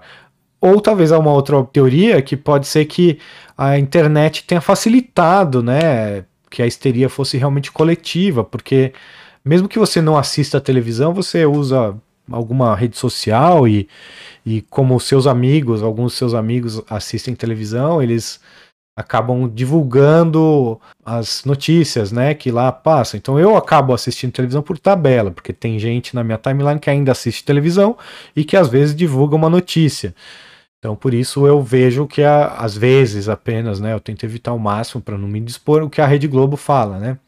E eu acho que todo mundo devia, deveria realmente ignorar, né? O, a televisão e a mídia, quanto mais gente uh, for ignorando, ao invés de ir tentando uh, bater de frente, né? Uh, simplesmente desliga a televisão, nunca mais ligue, deixa a Rede Globo pra lá, não tem nada de interessante na Rede Globo, nada. Se você gosta de futebol, sei lá, assina o campeonato espanhol, o campeonato inglês, é muito melhor do que o brasileiro. Você gosta do seu time também, sei lá, dá um jeito de ver Piratex aí o jogo. Tenta não assistir mais a televisão, os outros produtos, né? Porque mesmo no futebol já tem, né, há muito tempo política envolvida, né? Mas é, você gosta de algum programa de humor, esquece. Muita coisa sem graça. Marcelo Adnet, essa turma aí. Não tem graça nenhuma. E você não perde nada com não assistindo. Leia um bom livro. Uh, leia os artigos do Instituto Rothbard. Debata com seus amigos. Vai no, no boteco. Viva a sua vida, né? Desliga a televisão. Assiste filmes. Baixa os filmes piratas aí. Assiste filme pelo streaming, pelo torrent as séries que você gosta, mas é, esquece ver noticiário da televisão, você não perde nada. Uh, tem uma frase do Thomas Jefferson que fala que o homem que não lê nada é mais bem informado do que o homem que lê apenas jornais. Uh, Thomas Jefferson falou isso, é, coberto de razão, né? Então, se você não lê nada, você vai estar mais bem informado do que alguém que lê apenas jornais. Mas você pode, se você lê os nossos artigos, você por tabela também está lendo um pouco do que acontece no mundo, né? Do que a imprensa vem dizendo. O Wagner aqui chamou a atenção, né, do, um pouco do que a imprensa vem dizendo. E eu vou concluir aqui, vou terminar, como o Wagner termina, né, o texto dele, como qualquer regime totalitário, o coronazismo é altamente dependente da propaganda para se manter, se promover e subjugar as massas.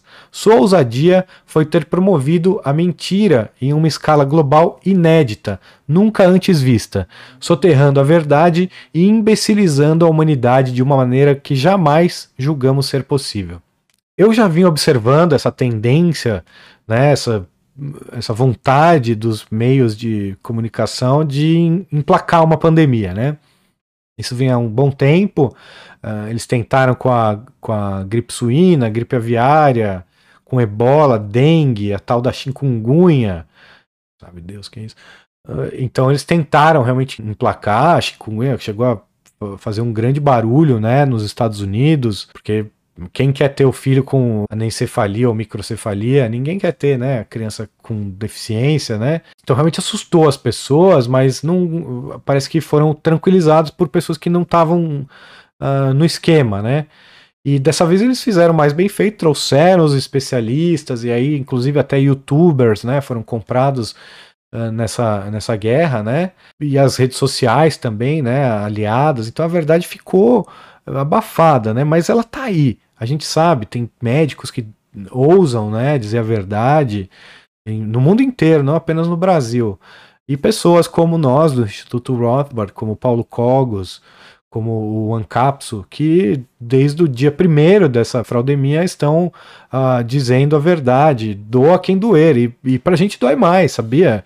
Uh, você pode estar sendo contrariado aí pelo que eu falo, mas perder amigos é doloroso, Não pense que, que ser visto pela sociedade dessa maneira, como o Wagner descreveu, que as pessoas que acreditam na verdade são vistas, é, seja fácil, não passa desapercebido. É, dói pra gente, mas é, o, no fim, o que vale na vida, é, para mim, pelo menos ao meu ver, é, como eu já falei, a vida eterna e, e eu, eu só posso fazer o o bem, eu só posso fazer o que eu sei fazer, o que eu, a minha índole diz para eu fazer, e isso é falar a verdade, doa quem doer.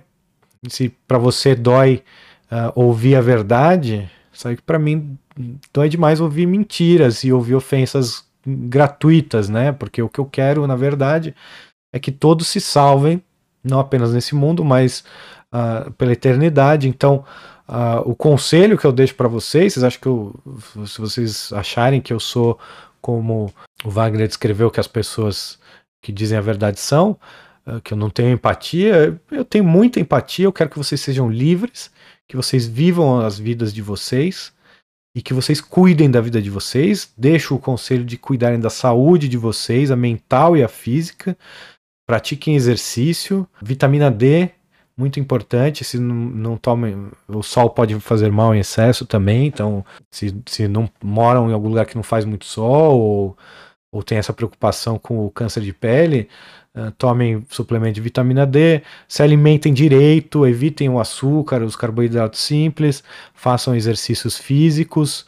Uh, se por acaso vierem a ter algum sintoma de gripe, uh, procurem o médico, tomem os remédios que o, do tratamento precoce, que, aqueles que têm comprovação científica, como a ivermectina, a hidroxicloroquina e tantos outros aí que já uh, tem comprovação, algum tipo de comprovação, não deixem não deixem para depois, não deixem até a coisa complicar, porque uh, os se te intubarem, as suas chances diminuem bastante, né? Parece que o tubo é pior do que eu não sei também.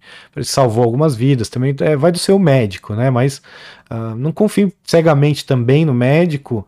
Médicos erram, médicos têm ideologias também e podem ser corrompidos não apenas por políticos, mas por uma vontade de status, né, um desejo de subir na vida, de crescer, serem bem vistos pela sociedade. O médico não quer ser visto, perder os amigos, ser, ser visto como um bolsonarista ou como um genocida por dar um tratamento precoce. Então essas palavras têm poder, essa pressão da sociedade tem um poder, pode ser que esteja inibindo um médico de fazer o bem, e aí isso é o mais terrível que pode acontecer.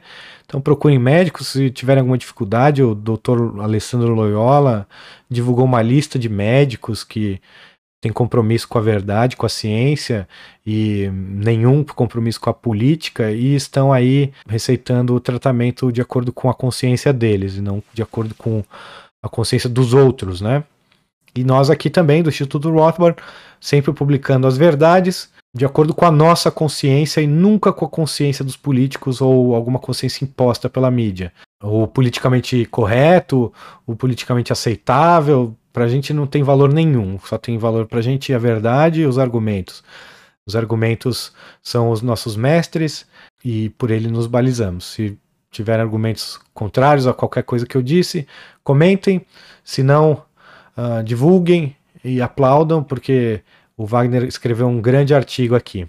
Uh, muito obrigado. Esse foi o mais comprido leituras comentadas até hoje. Temos artigos sim mais compridos que esse. Esse foi um teste aqui para ver quantos vão chegar até aqui. Se vocês gostaram do formato assim mais comprido, uh, deixe o um comentário, por favor. Vai me incentivar a ler artigos mais compridos também. Ou se não, uh, se acharem que eu devo fazer em duas partes, ou dividir em mais partes ainda o, o, esses artigos mais compridos, também fica, acho que é uma boa, uma boa dica. Então, muito obrigado a todos que ficaram até aqui. Obrigado de coração mesmo se vocês me ouviram, é muito importante para mim saber. Então comentem, divulguem, divulguem nos grupos. Eu tô sem nenhum canal de divulgação, não sei os do, do Instituto Rothbard mesmo, mas se você faz parte de algum grupo no Facebook ou no, no Telegram, divulguem esse material lá. Se não for o meu, a minha leitura comentada, o artigo do Wagner que merece toda a divulgação. Muito obrigado e um abraço.